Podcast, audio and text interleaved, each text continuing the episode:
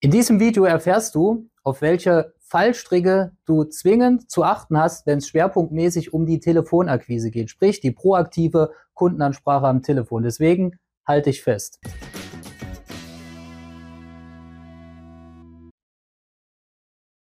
Telefontrainings ist mit Abstand meine Lieblingsspielwiese, wo ich auch wirklich regelmäßig unsere Kunden betreue, proaktiv an den Kundentelefonaten teilnehme, als stiller Zuhörer und da kam mir tatsächlich gestern der Gedanke, einfach mal so die wesentlich wichtigsten Learnings zu sammeln und jetzt im Rahmen dieses Videos einfach mal zusammenzutragen, mit euch zu teilen und euch wirklich Hinweise zu geben, was ihr tunlichst zu vermeiden habt. Ihr seht es nämlich am Hintergrund, es geht mir nämlich um die No-Gos. Wir reden zwar immer über sogenannte To-Do-Listen, heute soll es aber darum zu gehen, euch aufzuzeigen, worauf ihr tunlichst oder was ihr tunlichst zu vermeiden habt. Und deswegen ohne große Umschweife, Ihr kennt es ja aus der Praxis für die Praxis, wir starten auch direkt rein. Ich habe zum Beispiel so eine Aussage wie, wir, Schrägstrich ich, sind von der Firma XY, falls Ihnen das schon was sagt. Was sagt ihr dazu? Ich finde es arg suboptimal, weil im Endeffekt kann die Gegenreaktion vom Kunden ja durchaus sein, nee, sagt mir nichts. Firma XY sagt mir nichts. Nur was signalisiert das denn für den Kunden? Ganz klar, ihr seid nicht wichtig genug, weil dann hätte er ja schon in jüngster Vergangenheit von euch erfahren. Deswegen lasst solche Floskeln weg, gerade zum Einstieg. Hallo, ich bin von der Firma XY. Sagt Ihnen das vielleicht schon was oder vielleicht auch noch, ich habe es jetzt selber gerade gesagt, das Wort vielleicht. Lasst sowas gänzlich außen vor und sagt doch einfach, von wem ihr seid, weswegen ihr anruft, wen ihr sprechen müsst und bringt die Sachen tunlichst auf den Punkt. Quick and dirty, das ist letztlich Akquise, das ist Telefonieren. Dann ist mir auch aufgefallen, gibt es hin und wieder auch so Floskeln wie, ja, ich weiß nicht, wer ist denn bei Ihnen zuständig für?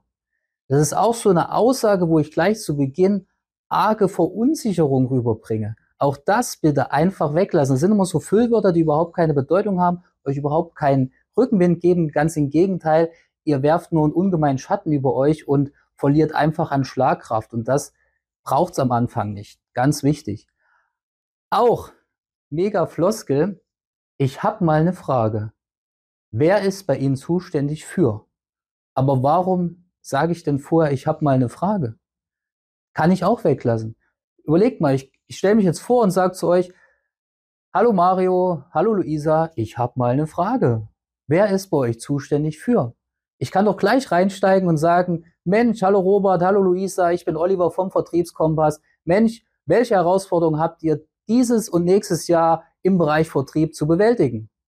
Und mehr braucht's nicht. Nochmal, auf den Punkt kommen. Lasst das ganze Rahmenprogramm weg. Es bringt euch nicht weiter.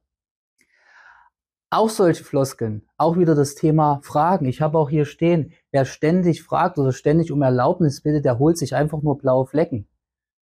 Zum Beispiel, haben Sie eventuell, wie könnte es weitergehen, die Telefonnummer, die Durchwahl?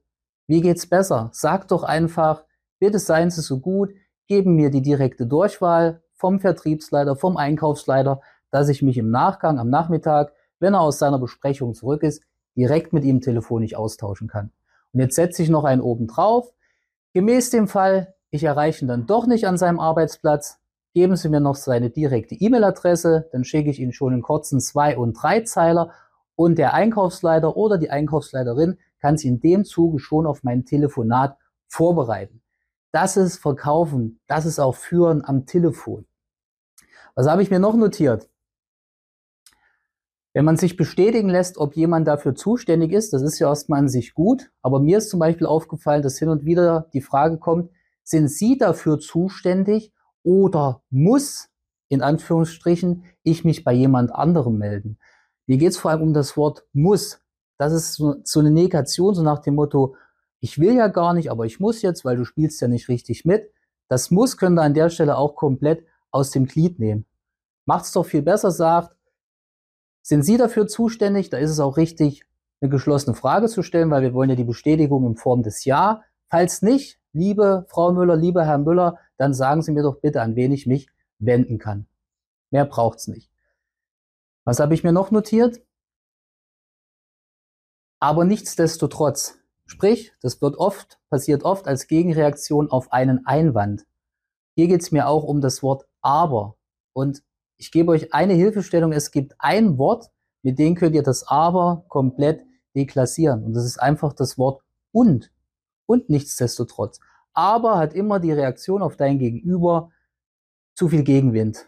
Beim schlimmsten aller Fälle macht euer Gegenüber zu. Und damit sind die Türen zu und somit kommt es dann auch letztlich nicht zu einem Folgegespräch, Schrägstrich zum Angebot oder ganz und gar zum Auftrag. Deswegen so, es, ist, es sind die kleinen Dinge, die den größten Hebel haben. Also merkt euch, muss wird rausgestrichen, Worte wie aber fallen tunlichst bitte auch weg.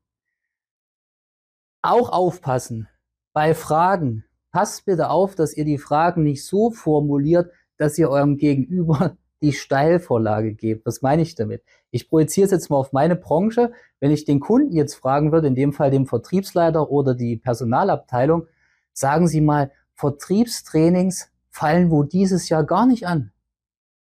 Das ist denn die klare Reaktion auf Kundenseite. Nö, die fallen nicht an.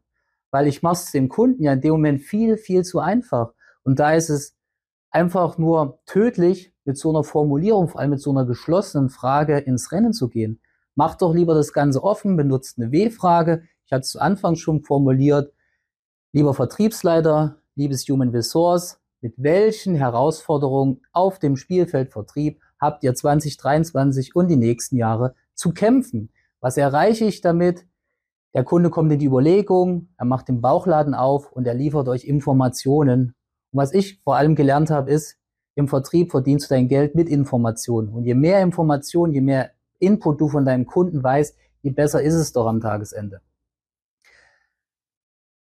Auch tödlich, euch nur auf den Preis zu reduzieren. Ist mir auch aufgefallen in den Telefontrainings kam zum Beispiel die Frage, bei euch geht es wohl an, am Ende nur um den Preis oder?